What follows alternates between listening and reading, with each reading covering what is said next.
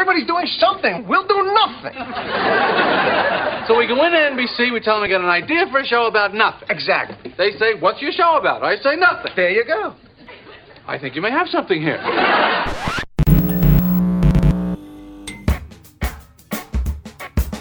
Acerca de Nada, un podcast de Diego Valle y Pablo Manzotti, donde hablamos de casi todo.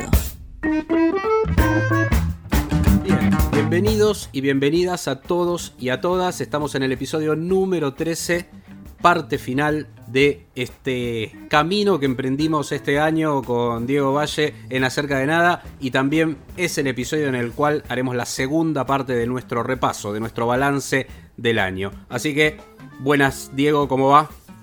¿Cómo va? Hola a todos y a todas nuestros oyentes. Eh, sí, ahí habíamos hecho, recordemos, quizás algunos ya los escucharon, los balances de cine, de discos extranjeros y de algunos eventos que dejó este 2020 eh, desde la perspectiva argentina y nos quedaban pendientes unas cuantas, unos cuantos rubros eh, más, así que creo que con este episodio final vamos a complementar bien lo que dejó este año, que es indudable que fue tan raro, tan extraño, tan poco convencional, este, tan angustiante en, muchos aspectos, que eso se vio de alguna manera este, afectando a toda la actividad este, artística, desde lo, específicamente industrial o comercial hasta, por supuesto, lo artístico. Así que bueno, vamos a, a ver un poco qué pasó en el mundo del streaming eh, y básicamente y específicamente las series.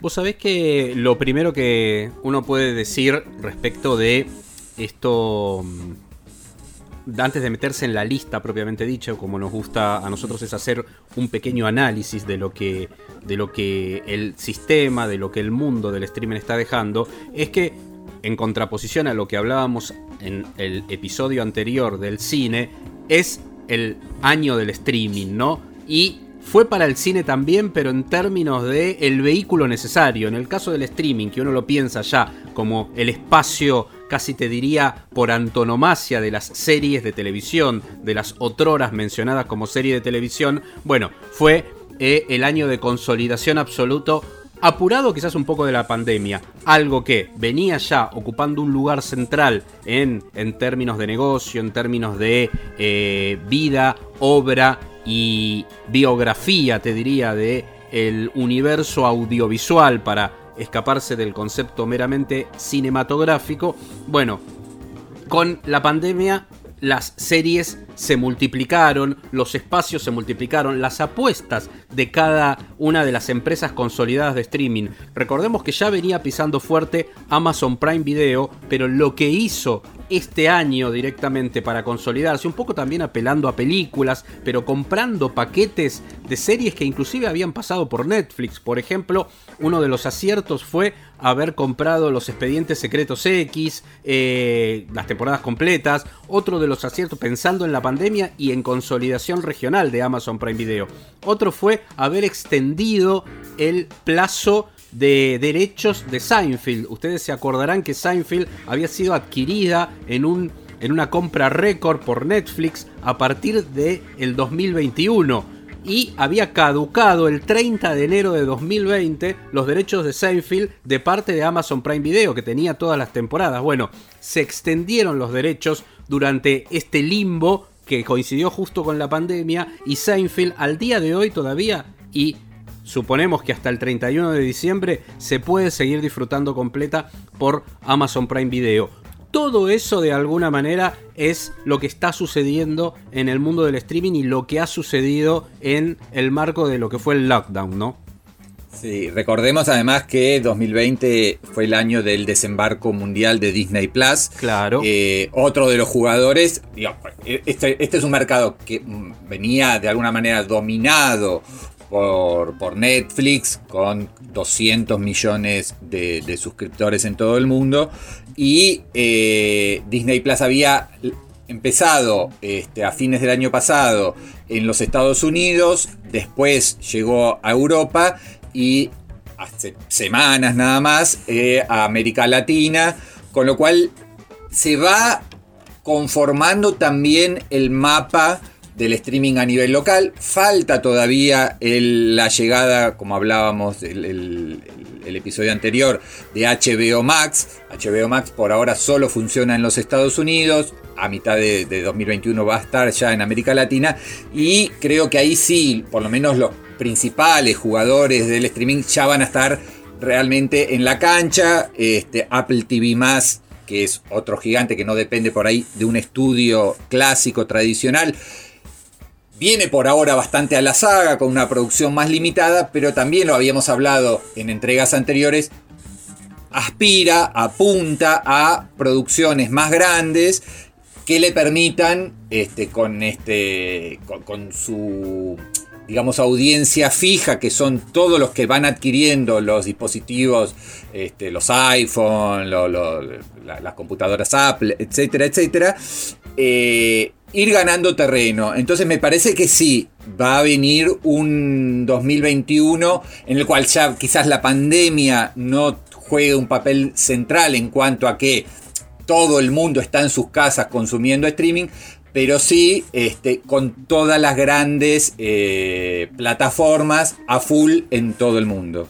Bueno, y fue el desembarco también, si bien fue un poco antes, pero de la consolidación de Apple TV Plus, acá como bien vos marcabas, en Argentina, que recordemos que incluía a Stars Play, en su momento había que verla a través de Apple TV Plus, las, los, las series que presentaba Star Play, que tiene varias cosas de Hulu, por ejemplo, que tenía Normal People, nada más y nada menos, que fue una de las series del año para muchísima gente. Y Stars Play también hace unos meses empezó a jugar en la región con aplicación propia, porque había algunos que no se podían bajar la aplicación, aplicación en Android ya para todo el mundo, solo los que tenían iOS se la podían eh, bajar. También em, hubo eh, una consolidación, creo yo, muy interesante de el multimedio Telecom Cablevisión con Flow Flow viene operando desde hace mucho tiempo, pero fue también el año que se dio un impulso a Flow como un competidor en el streaming, no solo con cosas propias, sino también con acuerdos muy interesantes. Por ejemplo, el acuerdo vigente que tienen para clientes Flow es eh, que también tenés incluido en el paquete eh, por tres meses, en el paquete de cliente, tres meses gratuitos Disney Plus, que ahí hay un poco ah. beneficio, ¿no? Totalmente, y lo que veo claramente es que se van dando cuenta los jugadores tradicionales, cuando hablamos de jugadores tradicionales del negocio, son los cableros, o sea, la televisión por cable y la televisión satelital, cuyo principal operador es DirecTV. ¿Qué está pasando? Eh, el grupo Telecom Cablevisión, bueno, Clarín, todo ese multimedia, dando cuenta que de acá a unos años la gente se va a ir yendo, porque ya está pasando, del cable tradicional. Entonces están digamos, dándole un gran impulso a Flow como producto a, venderse en un futuro exclusivamente como, como si fuera que contratás un Netflix o un Disney Plus.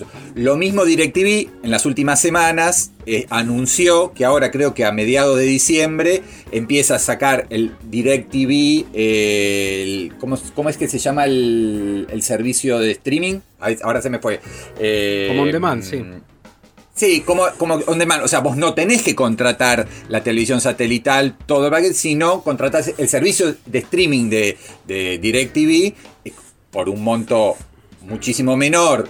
Y te tenés toda la oferta, digamos, de eh, el eh, contenido de streaming de on DirecTV, etcétera, los partidos de la liga española o lo que fuese más la televisión normal con las señales ESPN o, o, las que fuesen. con lo cual, claro. exactamente. Con lo cual todos están viendo que el camino es el streaming ya sin cables, sin, este, sin paquetes extraños. Eh, y, bueno, será ver quién eh, es como más ágil ingenioso, se adapta mejor a las nuevas demandas de un público que va a tener una oferta que antes estaba concentrada en que vos contratabas un cable o una televisión satelital en numerosas plataformas y quien pueda englobar, por ejemplo, esto que vos decías, el acuerdo de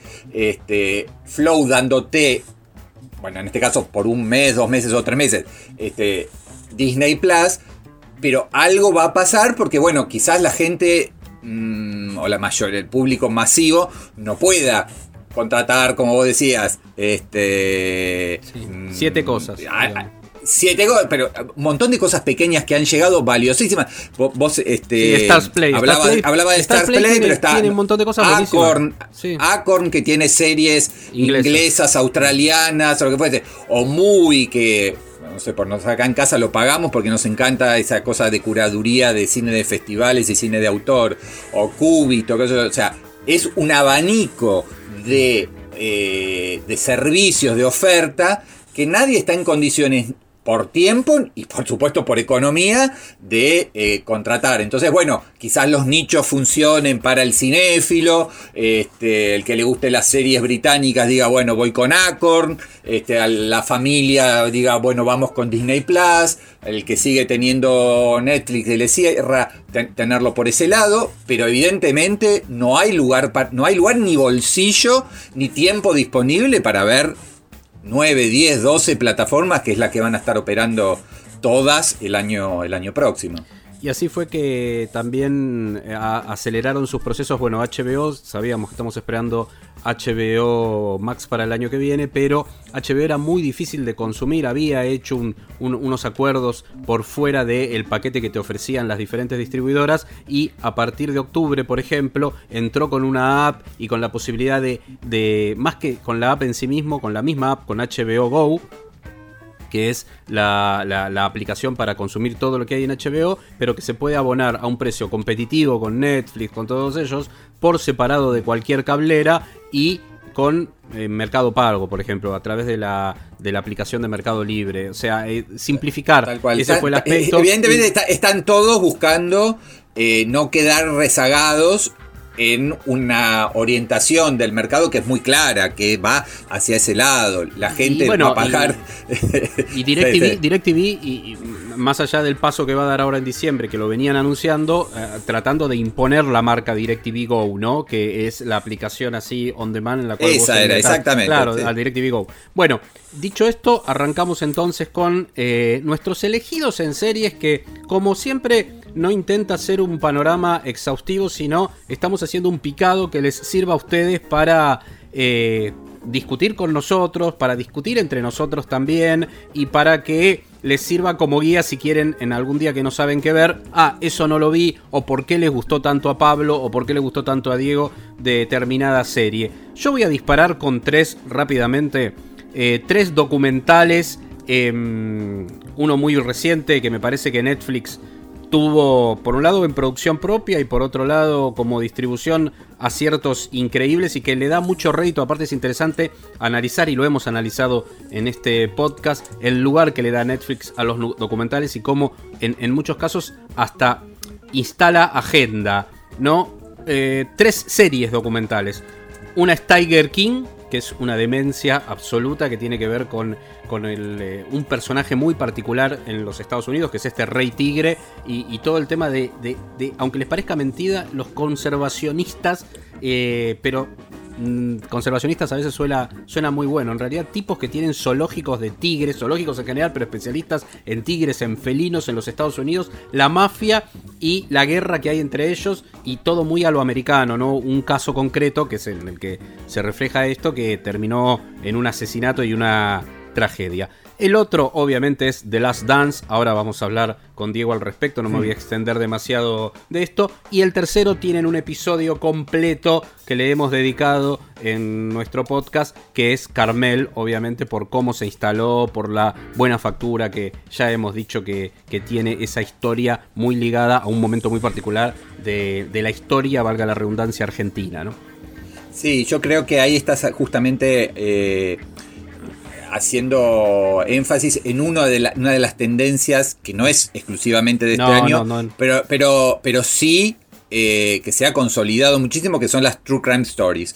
Y creo que en- en- ah, hubo muchísimos ejemplos eh, en todas las plataformas y eh, por fin, digamos, Argentina tuvo, con el caso de, de García Belsunce, eh, su eh, referente, su exponente, como vos bien decías, de muy buen nivel. Sí, yo creo que eh, también, como, como anticipaste en tu primera elección, el último baile o The Last Dance fue la serie documental de, por lo menos el principio de la pandemia, cuando nos agarró el, ese momento en que casi nadie salía y que estábamos encerrados a full y cada semana esperar el nuevo episodio, sobre todo los que, los que amamos la NBA, el básquet, a, Michael Jordan, pero más que, más que, que la épica deportiva, por cómo estuvo trabajado, por cómo se trabajó ese archivo increíble, por la categoría de, increíble también de, las entrevistas, este, por las microhistorias que había en cada episodio, agarrando a distintos jugadores, no solo a Michael Jordan, sino a quienes, al Scottie Pippen, al Dennis Rodman, a todos los que lo acompañaron. Fue realmente un fenómeno que en los Estados Unidos se producía los domingos a la noche en ESPN y el lunes siguiente, o sea, 24 horas después, en este, Netflix en todo el mundo. Entonces fue una, eh, creo, mm, sí, uno de, los de los hitos del año a nivel de series eh, documentales. Y ahora te paso la posta. No, no, no, te iba a decir, agregar una cosita más respecto de lo que decías de, de The Last Dance, y no si querés, de, los tuyos ya, de hecho, pero em, The Last Dance también significó eh, una demostración del poder de Netflix, ¿no? Porque cuando estábamos esperando que el ESPN local, ESPN ya propiedad inclusive de Disney, eh, emitiera semana a semana el de Last Dance. En medio de la pandemia con el adelanto porque se iba a, tirar más para mitad de año y se adelantó el estreno a nivel mundial precisamente por la pandemia y había interesados en las diferentes filiales de ESPN de contar con ese material para llenar las horas y horas de transmisión. Recordemos que uno de los grandes perjudicados de la transmisión fueron los canales deportivos, ¿no? Porque obviamente no tenían el material. Y, y Netflix sale, pone muchísimos millones de dólares y se cede, se cede y dice, bueno, perfecto, es lo distribuís vos y eso generó, y esto lo sé de fuente directa, una, no, un enojo formal, pero sí un enojo interno de la filial local de ESPN, por ejemplo, que decía, bueno, pero la verdad que queríamos ese material porque necesitamos llenar, y era un material muy interesante, un material para repetir durante toda la semana. Sí, eso quería, eso quería aclarar nomás. No, sí, sí, está muy bien porque además eh, forma parte de una histórica eh, serie eh, de, ESPN que es 30 por 30, que son historias deportivas. Esta obviamente era una serie de mucha más ambición por, por el, porque eran digamos, los Bulls, los Chicago Bulls multicampeones, la figura de Michael Jordan, etcétera, etcétera. Pero antes y después, y ESPN siguió eh, exhibiendo a nivel local en, sus canales, en sus plataformas de streaming, el resto de los documentales, que hubo un montón sobre, no sé, Lance Armstrong, el ciclista que se dopaba, o sobre Bruce Lee, o un montón de documentales buenísimos, pero justo el, más este, popular de todos se lo compra Netflix y lo potencia, lo, obviamente con todo eso que, genera Netflix, que lo vimos también en el ámbito local cuando hablábamos de lo de Carmel, ¿no? Si Carmel hubiera eh, estado en, no sé, en cualquier otra señal o cualquier otro servicio de streaming, no hubiese tenido el rebote este, que evidentemente tuvo. Y vos bien decías entonces, eh, series documentales por un lado, True Crime Stories por el otro, y creo que fue un muy buen año de las series británicas. Y acá voy con un listadito muy, muy breve, que incluye obviamente a Normal People. Este, Normal People más ligado a lo irlandés, pero este, por supuesto producción del Reino Unido. Ahí estuvo también I May Destroy You, la serie de, de Micaela Coel, que, Ahí coincidimos, creo que... Trigonometry, otra serie de, la BBC que, estuvo por el lado de HBO. Trying, una serie inglesa muy buena este, sobre el tema de la paternidad, este, de la adopción, etcétera, etcétera. Que estuvo en Apple TV y como todo lo que está en Apple TV tiene menos este, repercusión, y popularidad, pero creo que eh, a lo que voy más allá de estos títulos o un montón de otros que se puedan sumar, están hablando de lo que produce básicamente la, la BBC y en muchos casos ya en asociación con alguna cadena este, norteamericana. Internacional, sí. Exactamente, en general con HBO, ¿no? Suele, la, la- la- la- si bien Normal People, como vos bien decías, estaba en Startplay este, y en Hulu en, en Estados Unidos, la sociedad HBO este, BBC eh, ha sido realmente muy, muy provechosa, muy fecunda y a niveles artísticos muy, muy valiosa. Te tiro la pelota a vos. Yo entonces retomo la pelota ahí y mm, voy a mencionar también pensando en Hulu, Stars Play, Alta Fidelidad, le hemos dedicado también un espacio, me Mm. parece que es un- una serie más que interesante con su estreno local acá, una adaptación mm, tanto del libro de Nick Hornby como de la película. Creo que en este caso pensaron la serie desde eh, eh, haciendo el, el- el dominó, ¿no? Libro, película y cómo la película bajar la serie. Me parece que al principio cuesta, sobre todo para nuestra generación, que de alguna manera la edad de, de los, de los protagonistas de la película que fue una película muy emblemática para nosotros, para los que hoy tenemos 50 y en su momento la vimos con 30 años. Eh, me parece que una vez que se rompe esa barrera de identificación que tenemos con la película y no tanto con la serie, se disfruta mucho una serie realmente que- que se reformuló muy bien conceptualmente, algo muy difícil de hacer. Eh, me quedo en HBO con lo que vos señalabas, bueno, eh, I May Destroy You. Retomo algunos estrenos de la primera parte del año. The Outsider, de lo mejorcito que ha hecho HBO. Eh, inclusive se habló en su momento de cómo en el buen rendimiento se iba ya a pensar en una segunda temporada. Al final quedó descartado eso, pero con una muy buena adaptación de las mejores de una novela de Stephen King.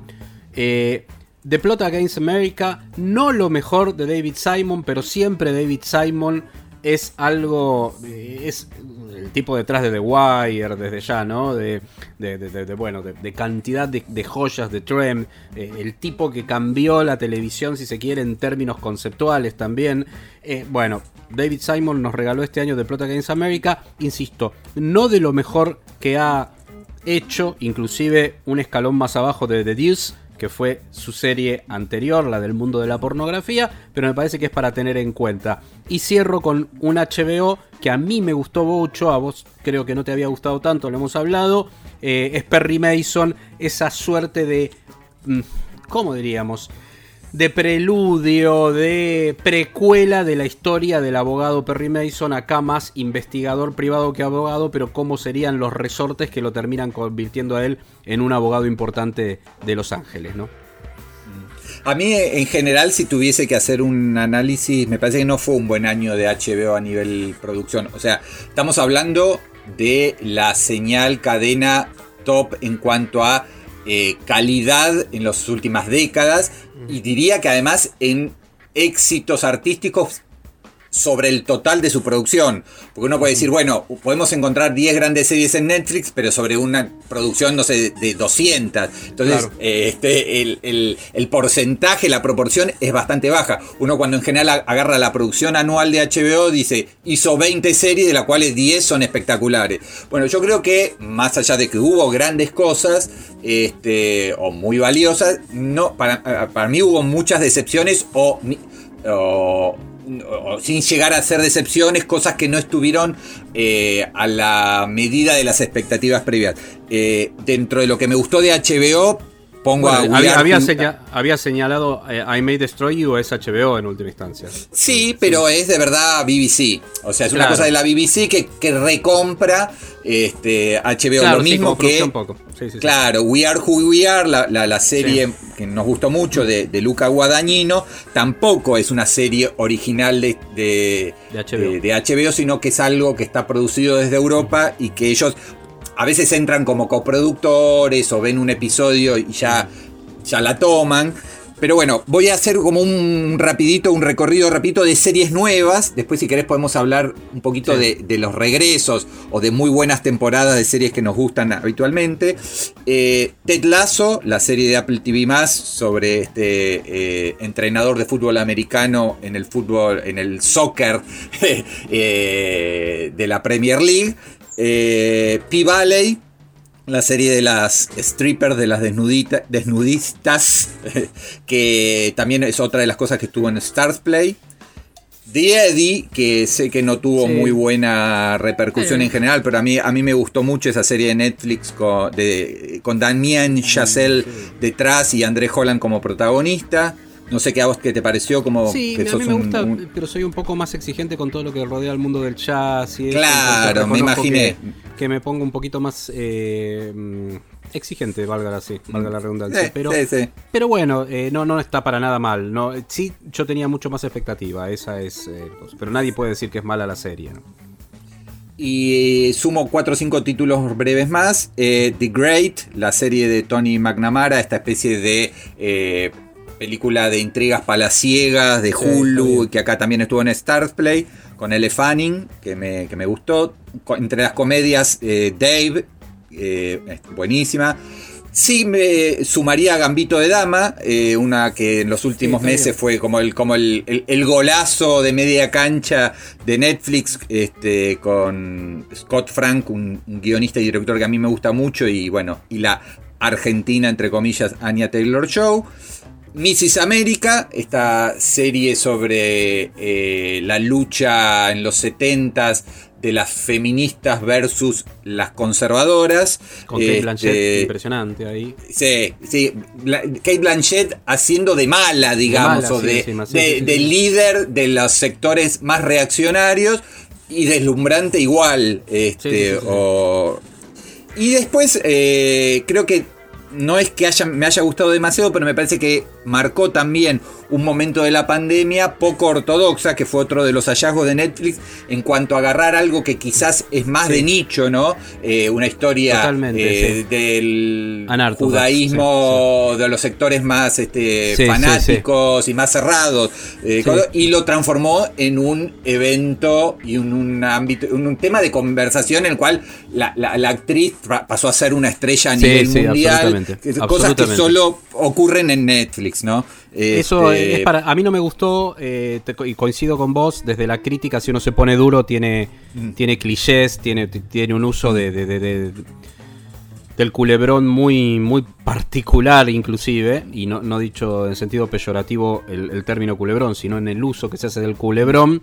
Pero eh, bueno, es esa cosa que analizamos de Netflix, de su capacidad de con series, ya sea de True Crime Stories, de documentales o de ficciones como esta, meterse en agenda porque dio lugar a cantidad de notas, de entrevistas, de notas respecto de las comunidades más cerradas eh, en diferentes religiones, no solo en el judaísmo. Estamos, eh, ya pasamos los 20 minutos de programa, así que después vamos a hacer un repaso de música de rock nacional de este año, así que vamos a ir con un primer temita musical, un primer temita musical, la canción de las bestias de Fito Páez, uno de los discos que a mí me gustó, después les voy a contar por qué, pero ya lo adelantamos, la canción de las bestias, entonces para cortar un poco y después seguimos acá analizando el año de las series. Todas las bestias sufrimos sin parar, lloramos nuestras penas en silencio. Todos los horrores que recaen sobre mí, los canto y los transformo en bondad. No puedo evitar hacer el daño y después mi corazón se rompe en mil pedazos. Mi alma es una casa donde vive el amor y las más profundas fantasías del terror. La pregunta es cómo creen que se puede arreglar un mundo donde todos llevan la razón. La respuesta es que los bellos de espíritu caerán también ausentes en el valle de la muerte. Me produce una gran curiosidad. La búsqueda y la ausencia de sentido. Muy bien, y después de este intermedio musical, como dirían las, Intermezzo. viejas radios, Sí, sí, sí. este, vo- volvemos Sí. a- al mundo de las series.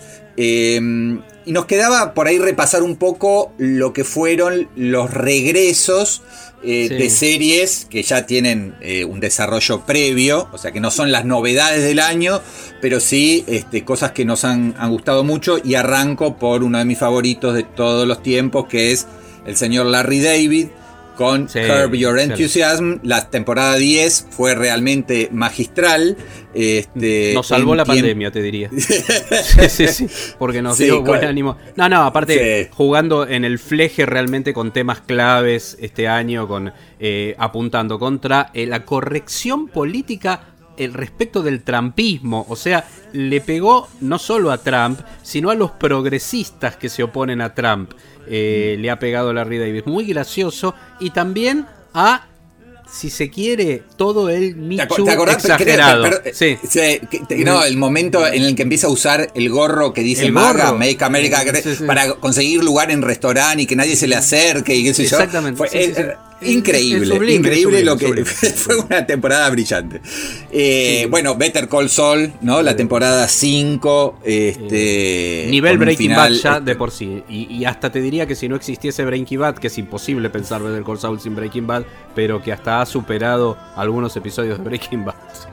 Sí, sí, un nivel supremo Sí, sí, y sí. todo listo para, bueno, lo que evidentemente va a ser un cierre eh, de una serie que uno la miraba como, eh, no sé, con, con cierto eh, desánimo. Después de Breaking Bad, ¿Por qué? ¿Para ¿Por qué? qué? Claro, ¿Qué, claro. qué- qué- qué sentido tiene? Esto es eh, un puro eh, especulación comercial de elegir un personaje secundario para hacer otra serie. Este, déjenlo, déjenlo morir en paz a Breaking Bad en el buen sentido. Eh, Claro. Y terminó siendo una serie descomunal, con vuelo propio, con entidad propia, con tono propio, este, que nada tiene que, que envidiarle a, a, bueno, a lo que para mí es una de las dos o tres grandes series de la historia. Eh, así que Sí, buenísimo por ese lado. Creo que, a ver si estás de acuerdo. eh, Bueno, decime vos si hay alguna que te, que Mira, algún regreso que te haya así como Me parece que. gustado mucho. y hay una que encontró para mí también define un perfil de, señal, ¿no? De la misma manera que hablábamos de Netflix con esa idea, mucho más acotado. También hay un estilo de producción en Amazon Prime Video que se puede ver en, en sus adaptaciones como eh, eh, lo que puede ser el American Gods, adaptación digo de cómics de Neil Gaiman y, y han encontrado ahí, te puede gustar o no te puede gustar, yo creo que son de muy buena factura igual, pero han encontrado ahí una beta. Y una de ellas, que es la que terminó siendo popular y que es muy buena, es The Voice. The Voice está basada en unos en unos cómics de, un humor muy, muy corrosivo, ¿no? Eh, y, la verdad que la adaptación de la primera temporada fue muy buena, pero se permitieron volar mucho más allá en la segunda temporada, ya jugar con una intensidad con los personajes, y realmente me parece que fue uno de los estrenos del año. Yo me voy a, a- precisamente a focalizar en esas cosas más de, de género, de culto. Eh, otra de las que cité es la, la tercera temporada de Star Trek Discovery. Digo que la cité porque la- la nombré en alguna de las, de, las ediciones anteriores del podcast. Y después lo que es, que está transcurriendo en este momento, quedan los últimos episodios. La última, la segunda temporada de The Mandalorian, la estrella de Disney Plus. Eh, me parece que es superior a la primera, que la primera ya era buena. Y como para que se den una idea, lo hablaba con unos amigos que nos gusta bastante, no me gusta ya, en el caso nuestro, que somos periodistas, definirnos como fanáticos, más allá de que es algo que, que marcó nuestras vidas, pero que sí nos gusta eh, y que conocemos bastante del universo Star Wars, es de alguna manera como que nos estén regalando una Star Wars buena, pero buena, buena, buena, una Star Wars buena, semana a semana. Lo cual es algo realmente muy, pero muy interesante desde el punto de vista de un concepto que tiene, que va camino a los 50 años, falta todavía, pero que tuvo una gran celebración de 40 años, estamos hablando de Star Wars, que va camino a los 50 años y que, que se logre con ese mismo concepto, porque lo- la gracia de The Mandalorian es que respeta el concepto de la Star Wars original, de la Star Wars de George Lucas, de la década del 70 y los 80, que se nos esté regalando un pequeño corto, una mini película, en algunos casos de media hora, de 45 minutos,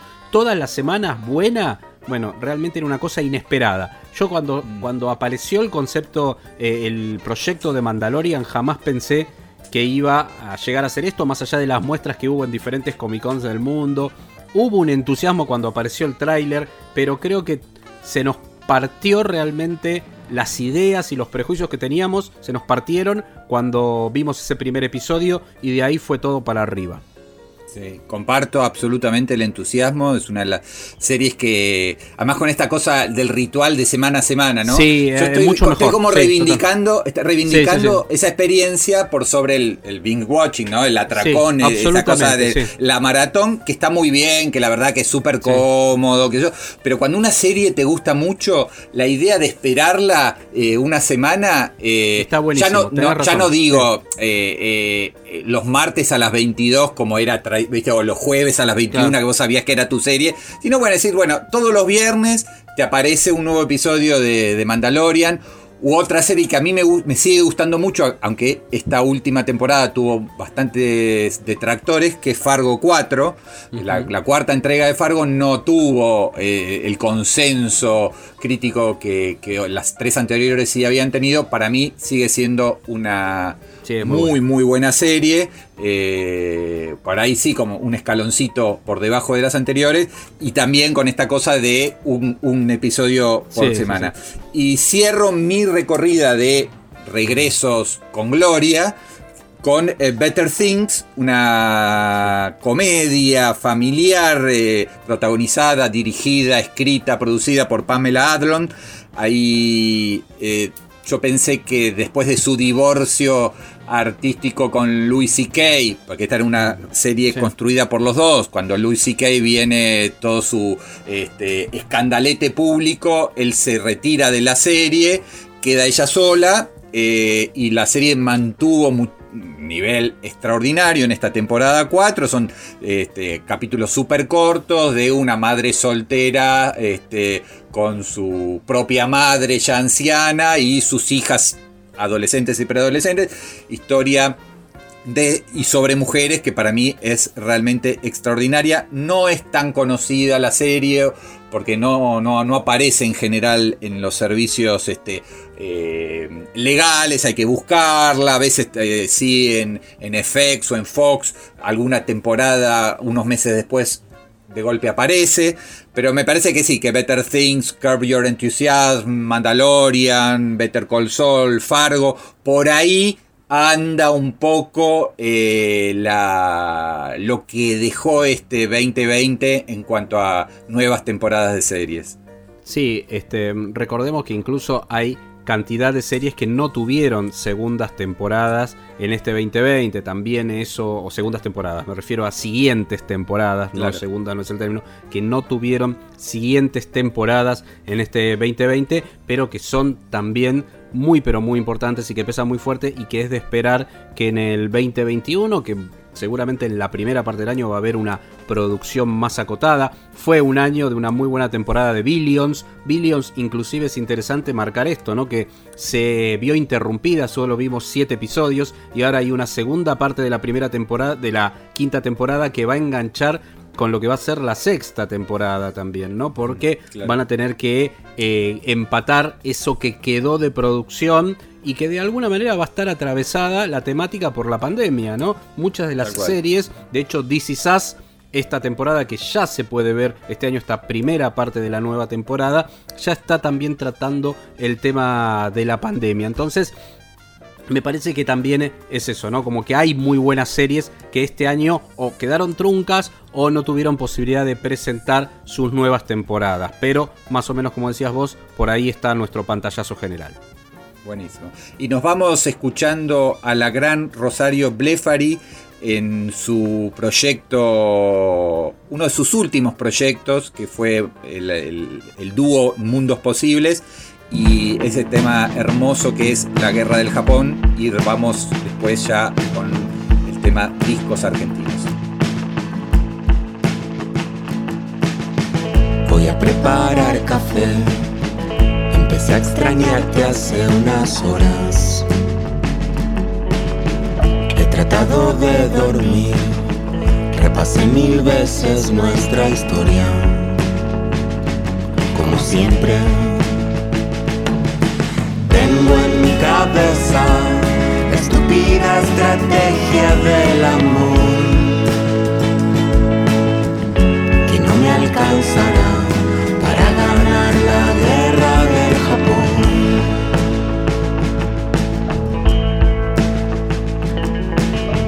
Nunca imaginé encontrar aquí a la flor más rara del oriente que propuso un pacto de esos que se rompen siempre muy rápidamente, como siempre. Tengo en mi cabeza la estúpida estrategia del amor que no me alcanzará para ganar la guerra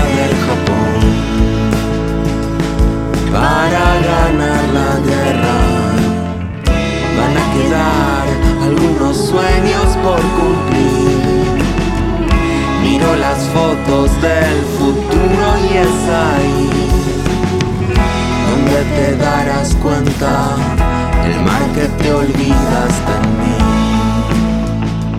Y bueno, la pérdida de, de Rosario Blefari también marcó a la pandemia. No era una artista eh, este- extremadamente popular o masiva, pero sí muy querida, muy influyente en todo el, el indie pop y también como actriz, ¿no? Desde la época, las épocas de que trabajaba con, con Martín Rechman.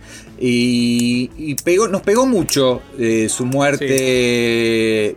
Sí, sí, muy mm, mal. eh, ¿Viste? Es- esas figuras. eh, además como escritora, poetisa, eh, pero que de alguna manera englobaban a distintas tribus, ¿no? A la gente que venía de- del cine independiente, de la autogestión musical, y ella, y creo que también la de Gabo Ferro, otro cantautor este, muy apreciado eh, y medio de culto.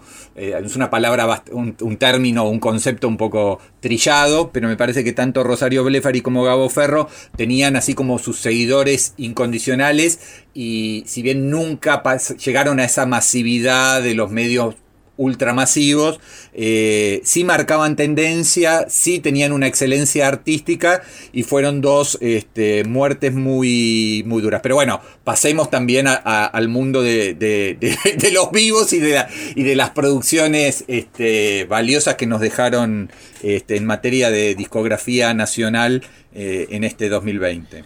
Yo había cortado el bloque anterior con la canción de las bestias, eh, uno de los temas del disco nuevo de Fito Páez, La Conquista del Espacio, muy activo Fito Páez en la pandemia, estuvo dando recitales, estuvo haciendo recitales a solo piano desde su casa, se lo nota muy bien a él, por suerte, incluso estuvo jugando en las redes sociales con sus hijos, la verdad que es enternecedor verlo y sobre todo un tipo que, que coqueteó tanto con la oscuridad como todos los rockeros, verlo bien, se lo ve bien a Fito. Eh, es uno de mis autores queridos de todos los tiempos, junto con Charlie García. Mi unión con él le debo la parte de mi adolescencia, le debo haberlo ido a ver, quizás uno de los primeros recitales de mi vida en, en Giros, su presentación No de Giros comparto en- ahí, ¿eh? Yo no, en- ahí tenemos Sí, no, no, ahí está un- bien. un- No, no, pero una es, de que la- es generacionalmente, es, es generacionalmente. Una de las grietas, no, porque bueno, so- somos de la misma generación, vos Claro. y yo, pero Sí. yo nunca fui muy fito.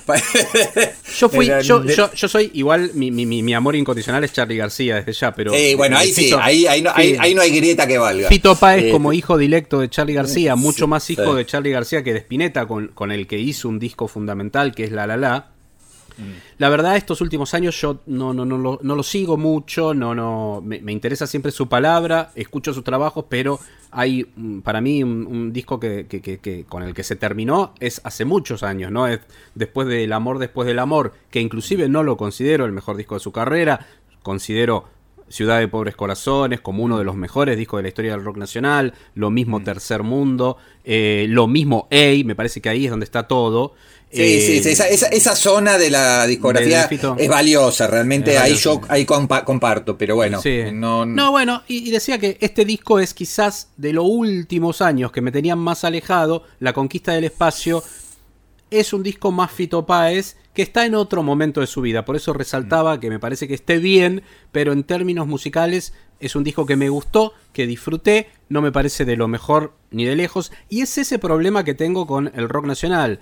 Como ustedes van a ver, ahora voy a cortar con un tema eh, que tiene que ver con esto, ¿no? Con que la- las cosas que seleccioné este año son artistas que ya o tienen mi edad, o más que mi edad, o pasaron los 60 años, o tienen que ver con reediciones, ¿no? El Claro. caso es eh, lo- ese disco perdido, entre comillas, de Spinetta, con el que abrimos el año, quedó muy lejos y pareciera que fuera el año pasado, pero no, fue enero de este año que se estrenó este Ya no mires atrás, con grabaciones escordadas que hubo que, encontradas, que hubo que terminar de mezclar, de darle forma, no fue como ese Los Amigos, que era un disco casi que al poco tiempo que, que- que falleció Spinetta fue póstumo y que, que nos encontramos con un disco terminado, ¿no? Este hubo que, que hacer, eran simplemente unas maquetas, pero está este Ya no mires atrás, que a mí, con algunos temas nuevos, algunas pues, canciones más viejas, me parece de lo mejorcito del año, pero claro, estamos hablando de Spinetta y es esa relación que tengo con el rock nacional, que yo lo miro con la nuca.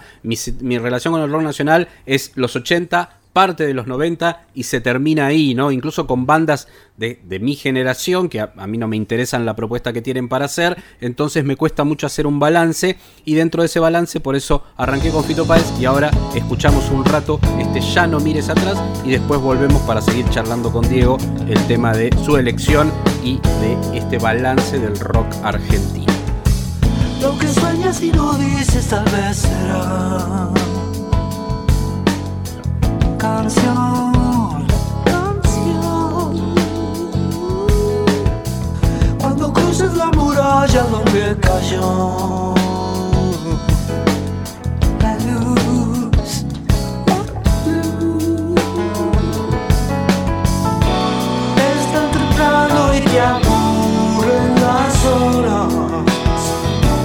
Ya no temas a la distancia que te aparta,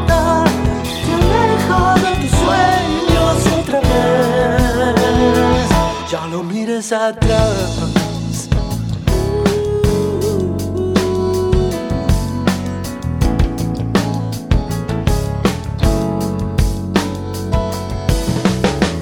Lo que sueñas y no dices tal vez será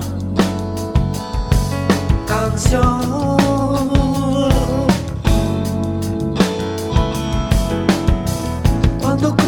Barrera donde cayó. Bueno, también es cierto, Pablo, que quizás, obviamente, por una. por un gusto, por una pertenencia generacional, estamos más ligados a lo. a, a los gran. A los, a los monstruos sagrados de nuestro Sí, rock sí, nacional. Y, y, este, nos gusta mucho. Este, no sé, lo que hace Charlie o lo que. Pero. eh, y quizás. En mi caso, reconozco que no estoy tan atento a la nueva banda este, que surge con el demo o su primera su primer EP. Este, quizás estén pasando cosas valiosas que a nosotros se nos escapan, entonces es bueno reconocer también limitaciones que van más allá del gusto y que es que, no sé, como en mi caso, escucho mucha música de afuera, veo mucho cine, veo muchas series, tampoco puedo estar en todo. Entonces, No, no, no, quizás, no, si no, uno, si uno no, hace un balance que quizás Sí. no suene demasiado entusiasta en cuanto a discos argentinos, tenga que ver con limitaciones nuestras más que con carencias eh, del rock argentino modelo 2020. Absolutamente. De la, de la música en general es una cosa que lo digo con, con un mea culpa absoluto, por eso aclaraba Claro. siempre de la experiencia personal. Mi manera de mirar la música argentina es con la nuca, claramente, y encontrar lo mejor atrás siempre, mejar lo mejor atrás. Y ahora van a ver después con, con una de mis selecciones de este año, pero, pero Diego, vos tenías algo que de alguna manera unía las generaciones también, ¿no? Sí, sí. Creo que una de las cosas, bueno, este Sí. para mí fue un año, un año melero, eh, un el gran año de Daniel Melero, Sí. porque hubo una reivindicación a partir de un, de un hermoso documental sobre su, su Sí, vida. Y eh, en la línea en la que él siempre trabajó, con un, digamos, juntándose con otros artistas y de otras generaciones y a veces incluso también de, de- de- con, otras búsquedas musicales, su- surgió un disco que para mí fue de, difícil escucha, eh, muy creativo, muy experimental, muy valioso. No, obviamente que no es, es- ese easy listening, este, pero creo que la ruta del opio de Melero Tuñón este, vale, vale la mención. Y en cuanto a esto que vos me decías también, de unir diferentes generaciones y diferentes este, orígenes artísticos, es interesante lo que apareció en, eh, en Criptograma, el, el último disco de Lisandro Aristimuño, el cantautor moderno este, medio de moda, con Woz, este, creo que de esa nueva generación que viene este, del trap, rap, lo que se- sea que, es ese indefinido submundo de la música tan en boga y que también a mí ahí se me escapa muchísimo, pero creo que la col- colaboración entre Aristimuño y Woz en letra y música, este, con el tema Comen, fue realmente muy valiosa, así que vamos con uno, un fragmento, como siempre eh, aclaramos que porque este podcast aparece en Spotify y en algunas otras plataformas que no permiten poner el tema completo, hacemos fragmentos que no tienen ningún tipo de este, complicación legal. Así que vamos con un, con un fragmentito de Comen, la este, colaboración entre Woz y Lisandro Aristimuño. Llevándote a prisiones donde no podés sentir Pa' que cuando te abran la puerta tengas miedo de salir Tan vestidas y educadas siempre saben qué decir Logrando que te pierdas pa' que las quieras oír Disfrazan realidad con sus promesas fantasmas Con pláticas vacías pueden comprar tu calma o Vender tu alma. Prefieren un cuerpo ciego al que manejar y contentar con caramelos. Las bestias van por ahí tan distintas a mí Son tan iguales a mí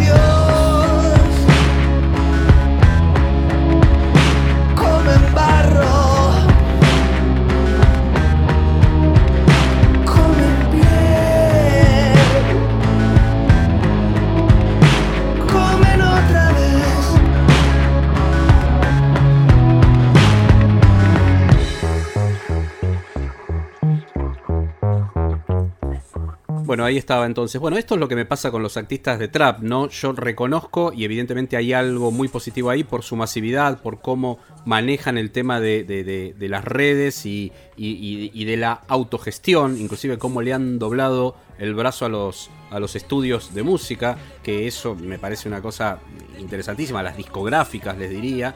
Em, me parece muy valorable. Es algo que no puedo disfrutar, o sea, no, no, no puedo disfrutar. Reconozco el tema de búsqueda y me, encanta esto que, acabamos de escuchar, la unión de, generaciones diferentes, que los, los músicos nuevos, como está sucediendo en Estados Unidos también, de la unión de diferentes generaciones, como lo hace, lo hace McCartney constantemente también. eh, lo valoro mucho, pero ahí es donde me pierdo y me cuesta encontrar, por eso este balance tan particular. Y fue el año en el cual finalmente llegó a las disquerías La grasa de las capitales, 40 año aniversario, ¿no? Esa reedición que se hizo, y acá es interesante, porque hay todo un mercado alrededor del vinilo, esto lo puedo contar como coleccionista de vinilos, eh, que es, tiene una, una pata muy comercial, en las cuales las discográficas, hablando de las discográficas, se están apoyando bastante y que en general no respetan esas reediciones, el sonido original o la mejora en el sonido. Son muy cuidados, particularmente las reediciones argentinas. Acá hubo un trabajo de búsqueda, obviamente se tuvo que involucrar el que más sabe de los sobrevivientes de Cerú Girán, Charlie, eh, David Lebón y Aznar, y bueno, fue Aznar el que se metió ahí, hizo una cuidada eh, búsqueda eh, de material original, de lo que eran las cintas. Escuchen porque acá él explica bien lo que fue este proceso que se llevó adelante el año pasado. La remasterización está hecha a partir de las cintas que recuperó el INAMU. Eh, Gentilmente ellos nos contactaron y a partir de las, de las cintas casi originales, porque en realidad estas cintas que el INAMU recuperó son cintas que son copias de seguridad. Siempre se hacía una, una copia, un, backup, ¿no? una copia de seguridad de las cintas máster originales. Las cintas máster lamentablemente se han perdido las originales, pero las, las copias de seguridad son, eh, son muy buenas, estaban en muy buena calidad. Así que realmente nos quedamos muy satisfechos por suerte con, con eso porque estaba muy bien. Lo que hicimos fue transferir esas cintas a, a un sistema digital en súper alta resolución y empezar a trabajar sobre eso. Y como decía, usamos el vinilo original como referencia para primero empatar el sonido a cómo sonaba el vinilo y después tratar de superarlo con herramientas más modernas. Bueno, ahí él explicaba cómo tomaron como referencia el vinilo editado en los 70, fines de los 70, en el 79 concretamente, lo que eran esos masters que encontraron, la copia de resguardo del máster, y cómo pensaron en esta nueva edición en vinilo que suena realmente muy bien de la grasa de las capitales. Probablemente el mejor disco, si a mí me hacen elegir ahora, de, de Cerú Girán. ¿Por qué lo elegimos o por qué lo elegí yo en este caso? No, este no, me año, sumo, me sumo. Eh, Vos también te sumás. Sí, Eh, Nada, es porque salió a la venta recién a principio de año y fue uno de esos discos que hubo que comprar en pandemia. En el comienzo del lockdown había que ver cómo lo conseguías eh, para que te lo manden a tu casa. Todo hubo muchos que lo compramos así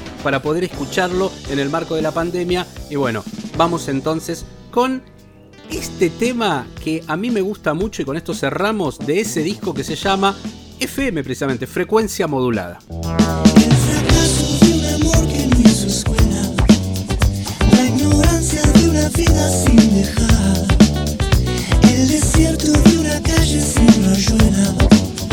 Nuestro cielo siempre estuvo más allá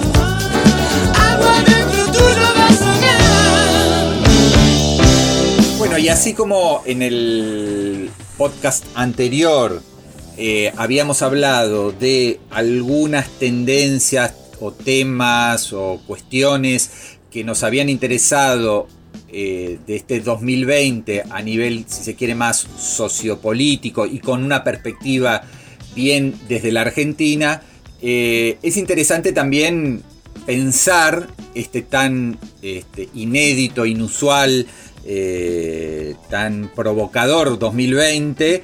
eh, desde qué, habrá- qué pasó en el mundo, qué cambió o qué se insinúa que está cambiando.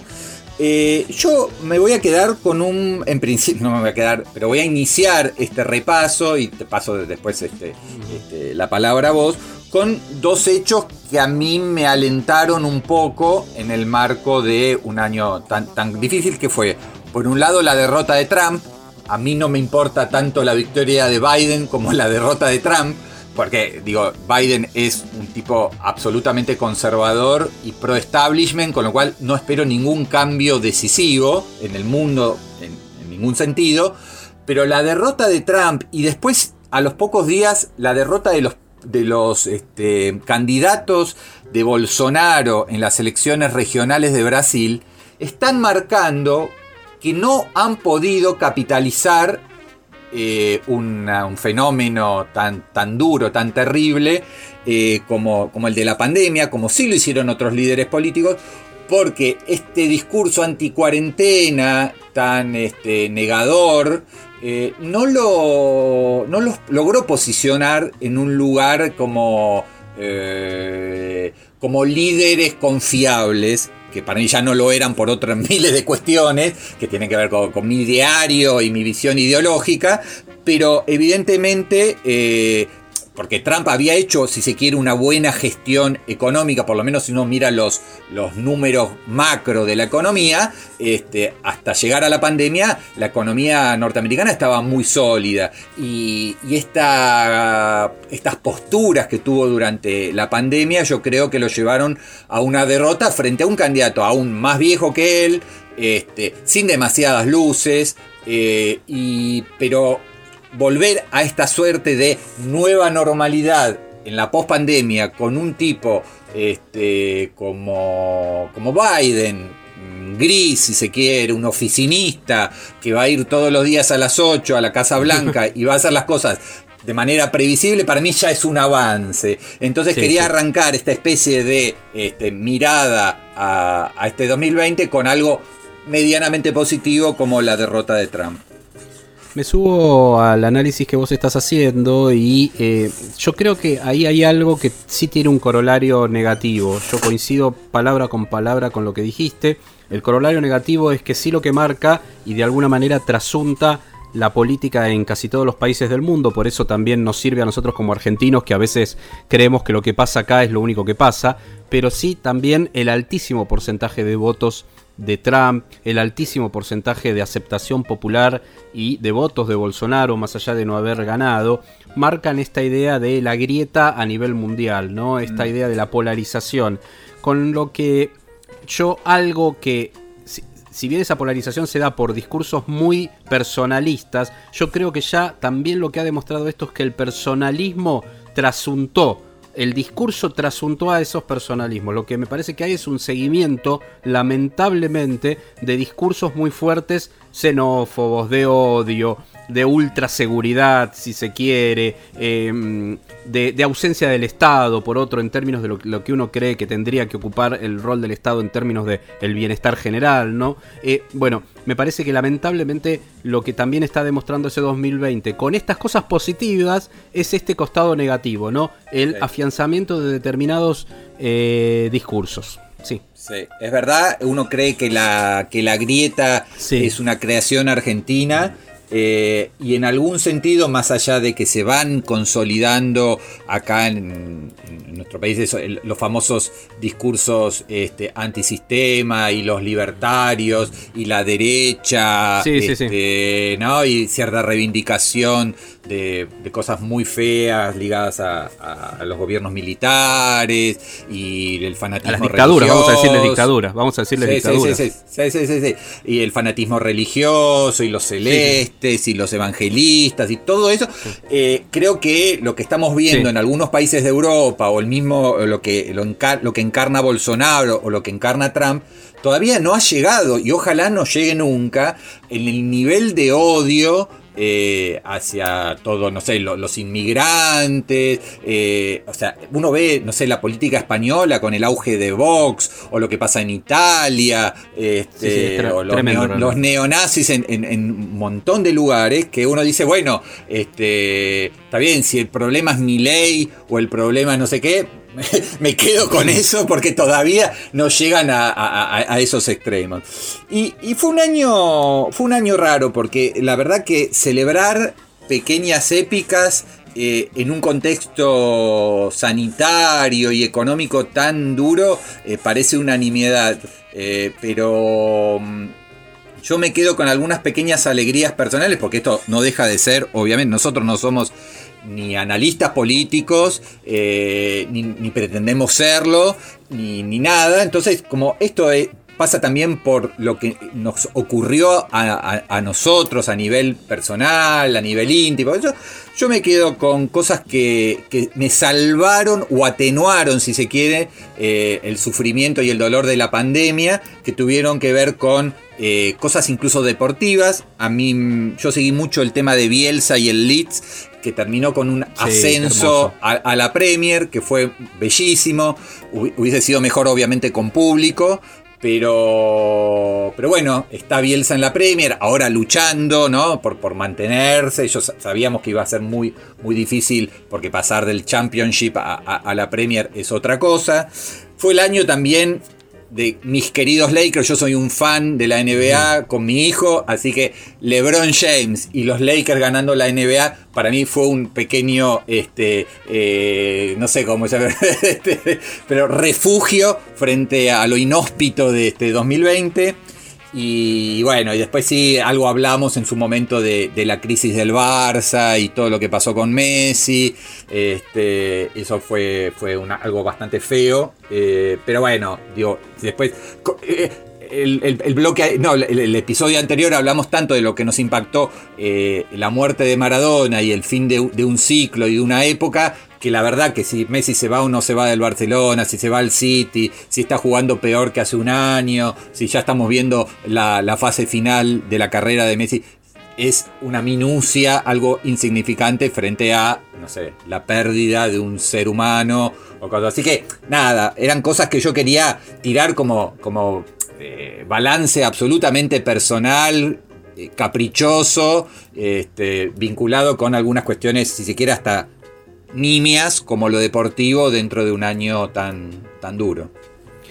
Y de alguna manera también eh, fue el año de las empresas ligadas a lo que tiene que ver con Internet, como hablábamos antes con el cine del lugar del streaming, pero bueno, todo lo que es esto de la realidad de Zoom, hay una muy buena tapa del New Yorker, un muy buen dibujo respecto de esto, de lo que fue el 2020, eh, mediatizado todo lo que es la realidad y las conversaciones y el trabajo eh, por lo que son las aplicaciones de ya sea Meet de Google o Zoom o lo que fuere, todo lo que fue el boom de eso. Pa- Pablo, ¿puedo hacer Sí. una acotación? Acordate que empezó Sí. la pandemia con una etapa de Time en la cual Sí. había un, un operario, un empleado de, Sí. de estos servicios de mensajería, ¿no? Sí. Tipo Globo, cosas, eh, y, y termina eh, de la pandemia, creo, con, con esa etapa que era muy al mundo Zoom, ¿no? Donde uno está frente a la computadora comunicándose con el mundo. Absolutamente, sí. Este, han sintetizado con, sí, sí, con ilustraciones un poco el sentir